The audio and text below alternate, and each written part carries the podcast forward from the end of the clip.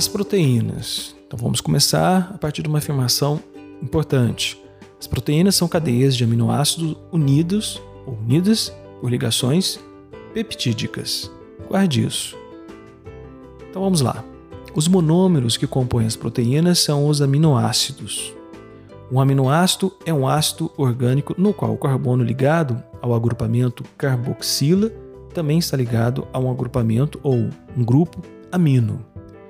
E esse carbono também está ligado a um hidrogênio e a um resíduo lateral, né, tão tão importante, que é diferente em cada tipo de aminoácido. Uma combinação de dois aminoácidos forma um dipepídio, e a combinação de três aminoácidos é um tripepídio. Quando ocorre a ligação de alguns aminoácidos, né, mais do que três, o composto é um oligopeptídeo. É, por fim, um polipeptídeo é formado por muitos aminoácidos. A distância entre duas ligações peptídicas é de aproximadamente 0,35 nanômetros. O termo proteína, do grego proteion, protagonista, quer dizer protagonista, sugere que todas as funções básicas das células dependem desse protagonista que chamamos de proteínas. E há muitas proteínas específicas no nosso organismo. É, Pode-se dizer, então, que sem as proteínas não existiria vida. Isso é uma, uma verdade que ninguém consegue negar, é inegável. E elas estão presentes em todas as células e em todas as organelas celulares. Além disso, as proteínas podem ser estruturais ou enzimáticas. Existem proteínas conjugadas, a essa categoria pertence as glicoproteínas, que são associadas a carboidratos, as nucleoproteínas, que são associadas a ácidos nucleicos, as lipoproteínas, que são associadas a lipídios, e as cromoproteínas. Assim, dois exemplos de cromoproteínas são a hemoglobina e a mioglobina, cujo grupo prostético é o M, um composto orgânico que contém ferro e se combinam com oxigênio. As proteínas, elas apresentam quatro níveis estruturais sucessivos de organização. A estrutura primária. Essa estrutura consiste na sequência dos aminoácidos que formam a cadeia proteica.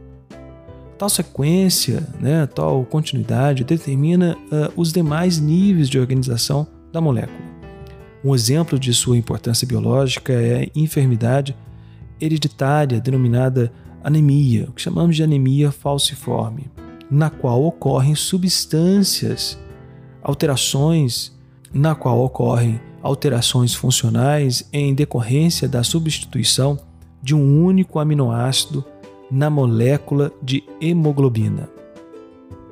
A estrutura secundária é a configuração, o arranjo espacial da proteína que deriva da posição de, uma, de um determinado aminoácido em sua cadeia. Assim, algumas proteínas ou partes delas é, têm uma forma cilíndrica. A estrutura terciária é consequência da formação de novos pregamentos nas estruturas secundárias. Os novos pregamentos, né, essas dobras, são formados porque determinados aminoácidos distantes entre si na cadeia polipeptídica acabam se relacionando quimicamente. Dependendo do padrão de pregamento de dobra que a proteína adota, são formadas proteínas fibrosas ou globulares. As proteínas fibrosas são formadas a partir de uma cadeia polipeptídica, com estrutura secundária exclusivamente do tipo alfa-hélice. Em contrapartida, as proteínas globulares são formadas ou constituídas tanto a partir de alfa-hélice como de folhas pregadas beta, ou de uma combinação de ambas, as duas.